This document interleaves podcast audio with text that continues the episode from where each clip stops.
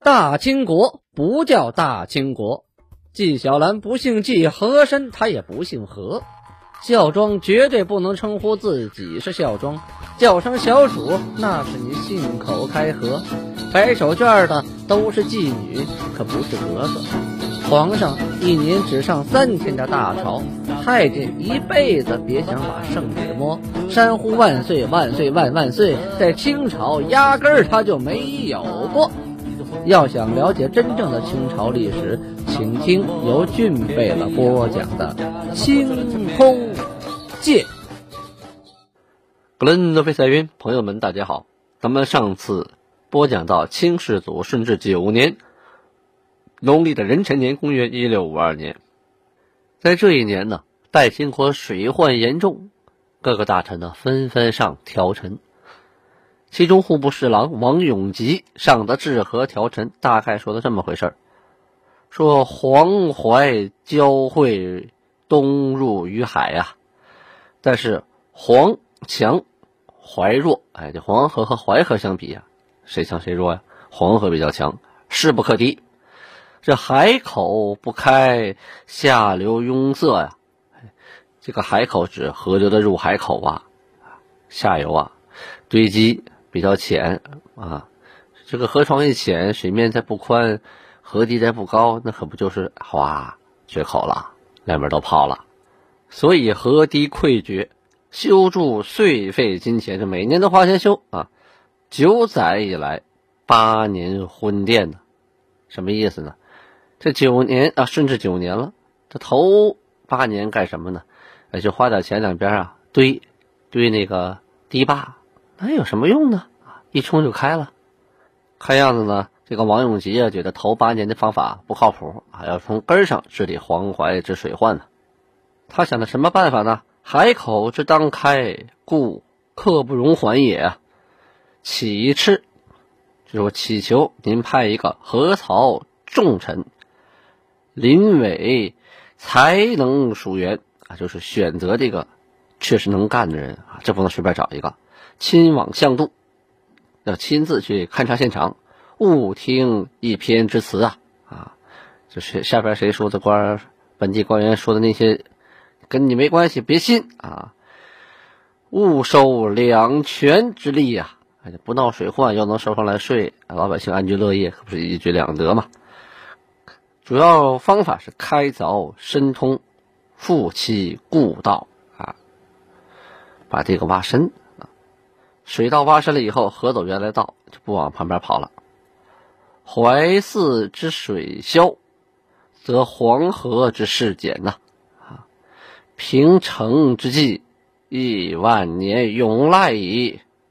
啊，这次干好啊，这是亿万年的大计呀。下所思议，什么意思？就是交给有关部门商量，这个条陈如何处置啊？拿出一个什么方法啊？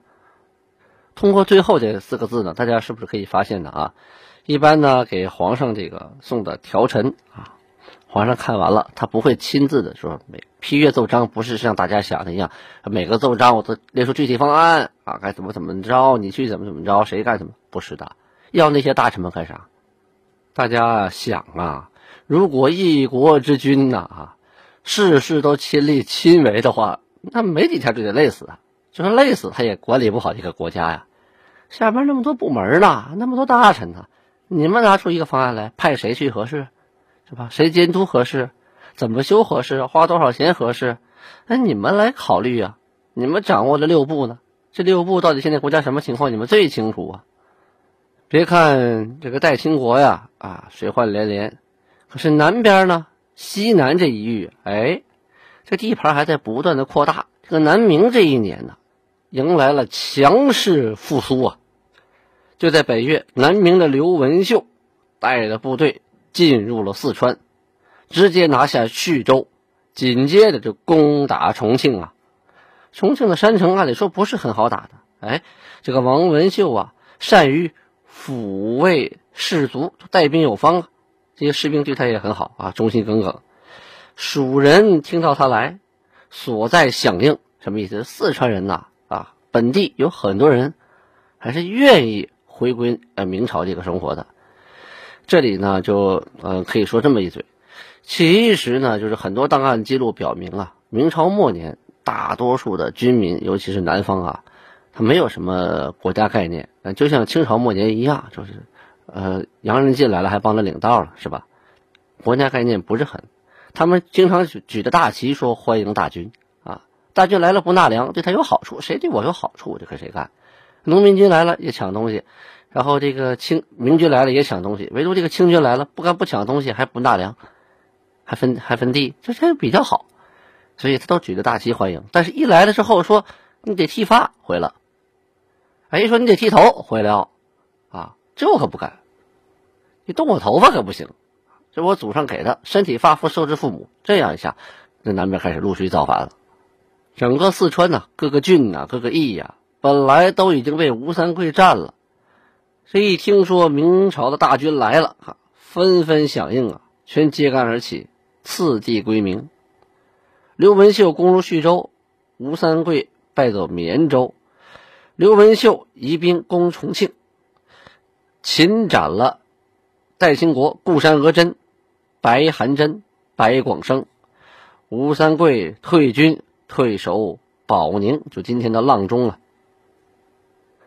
南明扩地盘是孙可望的指挥，但是主要打天下的是俩人啊，一个是李定国啊，一个是刘文秀，所以呢，赶紧呢给这二位封官加官进爵，封李定国为西宁王，刘文秀为南康王。注意，他们的“王”前面是两个字啊，照着这个孙可望这个秦王啊，少了一个字。所以孙可望是亲王的级别，他们是郡王的级别，第一级。首先，李定国拿下桂林，派人就是持报朝廷，报捷呀，是举朝接喜呀，大宴三天呢，吃吃喝喝。孙可望呢，马上就提请封李定国为西宁郡王，兼行军都招讨，冯双礼为兴国侯。同时发诏书，其实他这个就是先天，他就带着皇上发这个令了啊。皇上也不可能不满意，是不是？盖个玉玺、盖个章的事了啊。后来刘文秀又收复徐州、重庆，这捷报又来了，那赶紧照样讲，封为南康王。桂林破的时候啊，有传言，哎，你看这是个小插曲啊，档案记录传言这个李定国呀。在桂林呢，没少捞好处，什么金银财宝啊啊，什么各种宝贝啊，珍珠玛瑙啊，就没少划了。而且呢，有秘密的信件送到孙可望这来，上面说呀：“定国专后恐难治。”这小纸条太狠了，什么意思？说李定国这个人呐，有点功大了啊，而且呢，善于专权。手底下有兵有将，这回打了胜仗，又扩充了地盘最关键呢，他得到了钱财，这些钱财可以充军饷啊，可以养部队呀，可以买粮食啊，可以大大的扩充自己的实力呀。关键是这些钱他没交给孙可望啊，到底有没有不得而知，估计是有啊。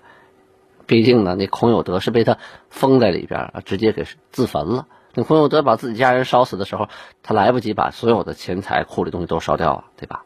城被围了，跑也跑不出去啊。所以这套东西都归了李定国。本来这孙可望啊，小心眼啊，一看着李定国把钱都收了没给我，还有人自己亲信传纸条说他定国专后恐难治，他最怕就是再出一个他呀，哈哈，他自己就这么个人。啊再出一个孙可望，那不就是天下大乱了吗？还有一条啊，这也很关键，就是孙可望给李定国下这些文书啊，李定国得回文书啊，哎，就这些文书里的措辞啊、言辞啊，明显能看出这李定国呀带情绪，不好管啊，有点不服自己管的意思，所以呢，这孙可望。心里是越来越不高兴了，甚至有很多挑拨的人呢啊，就是李定国的对这个仇家呀，挑拨，就说呀，这当李定国听说自己被封了郡王的时候啊，一点都不高兴啊，而且嘴里还嘚啵嘚啵嘚啵嘚说的什么呢？说封赏出自天子，奈何以王封王？那意思，我个郡王应该天子来封啊，你个亲王封我郡王，算个怎么回事儿啊？你够急吗你？就这话传到了孙可望的耳朵里，更是增加了孙可望对李定国的不满呐。大家看看啊，南明刚刚收复点失地，拿下广西，拿下四川，那马上一堆小人就开始嘚不嘚嘚不嘚。这本来将在外，军令有所不受，疑人不用，用人不疑呀。你看，同时比较代秦国那边，顺治帝安抚顾三桂，说：“哎，怎么安抚的？”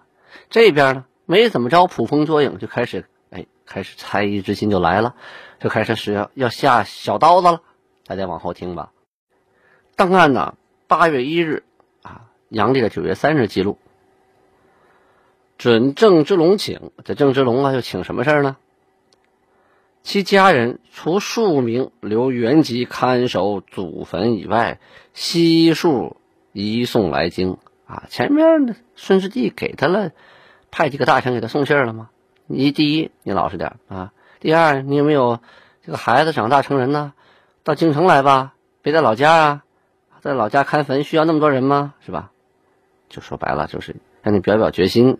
你是不是还有二心呢？啊，说这呃八月一日这一天呢，郑芝龙，呃以什么原因呢？说他父亲还有祖父的坟茔啊都在原籍福建，所以呢请求留下继母及子弟各一人守侍啊，他的妻妾还有两个儿子都移送来京，同时又说呢，呃住房啊。他自己的住房在镶黄旗，而自己呢，又属于整黄旗，这往来不方便，恳请更改旗分。哎，在清代啊，这情况是有的啊。你属于这个旗的，你改一个旗是有的。下五旗抬到上三旗有，那要上三旗调到下五旗呢，那叫降旗啊。同时还有开除旗籍，本来你是旗人，犯了错了，回到民人堆里去吧，什么都不是了。哎，这种情况也有。这个当旗人可不是铁饭碗啊，他是国家的常备部队。第一，打仗没商量，直接往上冲；第二的话，你犯了错，这个铁饭碗也保不住啊。顺治帝福临怎么回复郑芝龙的呢？圣旨里这么说：郑芝龙准入镶黄旗。啊，这镶黄旗的后期可是头旗啊，皇帝亲领的一个旗啊，乃。官妻在京一子为二等侍卫，就他在京啊，有一个孩子为二等侍卫。这二等侍卫啊，他就可以守这个哪儿呢？就乾清门外了啊，就了不得这个啊。他这个侍卫也分几等，有守天安门的外围的啊，这个有守这个呃后院的，就是就是守乾清宫的啊。因为这个故宫群呢，分宫和殿。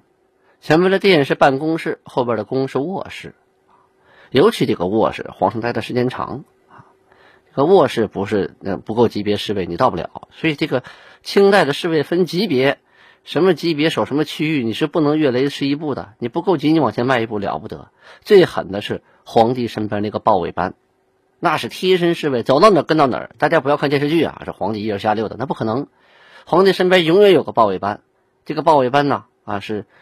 有拿枪的，有拿刀的，这个这个枪尖上面垂个豹尾啊，就时时刻刻呀，就站在皇帝身后，除了他睡觉啊，那其他时间呢，他都跟着皇上，有事儿他挡子弹用的呀。下边兵部得到圣旨之后啊，马上派人去福建啊，找福建督府，呃，除了他的母亲、弟弟和长男留在原籍之外，其余的妻妾和两个儿子。都添给勘合，这个勘合就是福气，福气就是通行证。那个时候走来走去的，有过关卡要盘查呀。你从福建你到北京来干啥呀？哎，发给通行证。派人呢，同郑芝龙所差的家人护送来京，来确保一路上没事儿。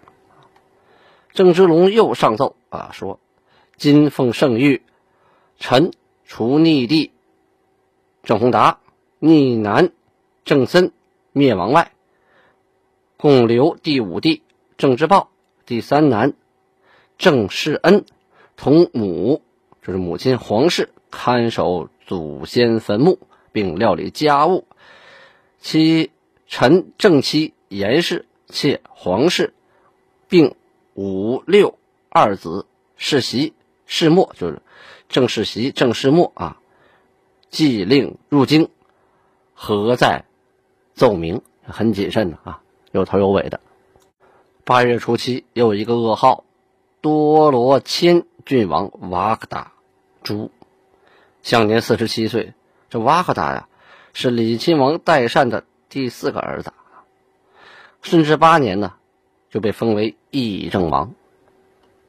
瓦克达，你看都没了，这顺治啊，又少了几个左膀右臂呀，而且这些人年龄都不大呀，本身都做到了王的份上，又是亲王，又是郡王，又是议政王啊，你看看这年龄，都三十多、四十多的都没了，所以清代啊，那个时期啊，加上疾病啊、战乱的饥荒啊。这人的平均年龄真的很低呀！大家感兴趣瓦克达的生平，可以百度一下，百度很详细，这里呢不再赘述。八月十八日呢，档案记录，南明永历朝的大学士朱天林啊也去世了。当广西危机的时候，他奉命经略广西，当时政府呢希望他能力挽狂澜，能解救广西，他也拿了不少钱。啊，招兵买马，可是自己部队还没有组建好的时候啊，清军已经逼近南宁啊，于是呢，只能仓皇随护啊，只能带着手底这点人呢，保护着皇上逃跑吧。一直到广南，到了广南之后，病是越来越重，那时候医疗条件实在是太不好了啊，于是最后不治而亡。这个代清国奠定之初啊，这天灾人祸。兵荒马乱是百废待兴啊！当时档案记录，八月十九日，礼科的给事中，这是个官职名称啊。这是礼部啊，下边有礼科，这李科呢有给事中啊，叫刘余模，他奏请啊要开屯田。怎么说的呢？说国家的钱粮啊，每年一大半都给兵饷用了。啊都给当兵的吃去了，而今年呢，各省是水旱异常啊，不是旱就是涝啊啊，处处请捐请赈呢，这到处都上帖子、上折子，说免我们今年吧啊，给我们赈灾拨粮食吧。大兵直取滇秦，远则万里，必经九年呐，那么远的道打仗。这个是个持久战，一天两天打不完啊！忌惮晚克平，亦需留兵镇守。就算是一下子拿下了，你不得留兵在那守着吗？这兵不减，那这军粮就不会少啊！兵饥则叛，民穷则盗，关系非小啊！那当兵的吃不饱，那不就叛乱了吗？老百姓吃不饱，那良心上一困地，成盗贼草寇了吗？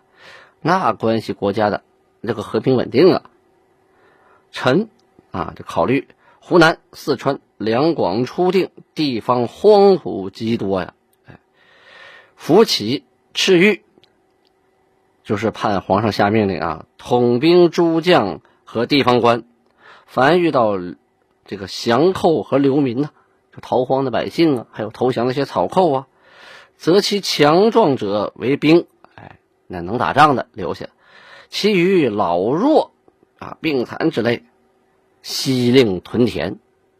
开荒种地总可以嘛？这可是官方组织的，不是说你自己开个一亩三分地儿，哎，都组织起来。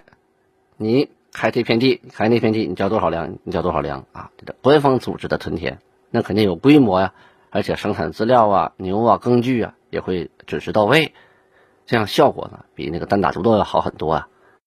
湖南、四川啊，两广驻防的官兵，也选择其中强壮者啊练武，其余的一些老弱病残之兵啊，给他们荒地、空地，让他们耕种，不许侵占有主的熟田。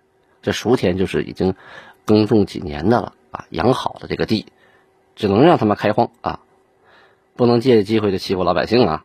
同时还提出一条方案，这四川、广东这边啊，有很多官员呢，因为打仗啊，下边老百姓都跑光了，是个空官，还吃着皇粮，还吃的那个吃的饷银呢。你就比如说你这个县令，这县都跑没了，你这县令待着还有什么意思呢？啊，应行裁并啊，该裁掉裁掉，该合并的合并，以地熟人多再复旧制。如果你的人都回来了啊，这耕地也恢复了，老百姓人口也恢复了，那个时候需要你当官的再恢复以前的啊旧的制度。其俸禄工时可为牛种猪费，就是说这些人。把他们裁了、并了以后，他们的俸禄恰巧可以为前边啊那些开荒种地的人准备耕牛啊、买耕牛、买种子等等农具上的费用。这个给皇上提出建议很好，同时把问题也给解决了啊。这个奏章一上的话，得知此所奏是，哎，这个是就是一个赞扬、同意的态度，因为你提出了问题，还提出了解决的方案，所以命令户部、兵部。因为这牵涉到兵部的问题了啊，要要把一部分兵拿去垦荒。二部确议速奏，加个速，这个事儿啊挺紧急呀。过了时宜，这不适合耕种了。皇上都说是了，下边还能说什么呀？那那赶紧的是顺着皇上的意思办好啊。好，今天的播讲到此结束，咱们明天再见。如果您喜欢收听《青铜剑》，请不要忘了订阅。转发留言啊，巴拉巴尼哈。